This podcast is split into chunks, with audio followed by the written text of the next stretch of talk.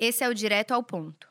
Não se esqueça que o motivo pelo qual você está fazendo isso é para tornar a sua vida melhor.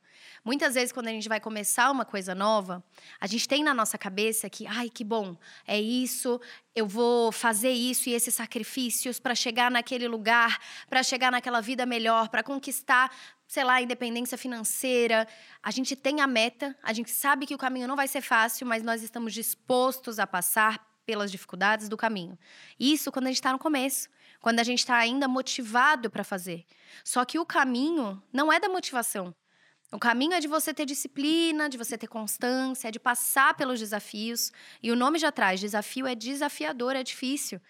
E aí, quando você está passando por esse momento difícil, você esquece que você está fazendo isso para tornar a sua vida melhor. Então, esse tem que ser um lembrete frequente na sua cabeça.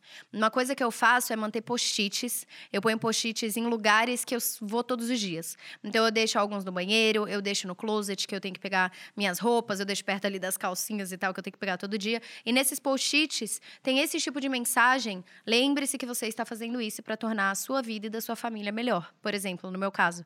E eu olho para aquilo e todo dia eu consigo voltar, sabe? Todo dia eu consigo lembrar do meu porquê e continuar a jornada.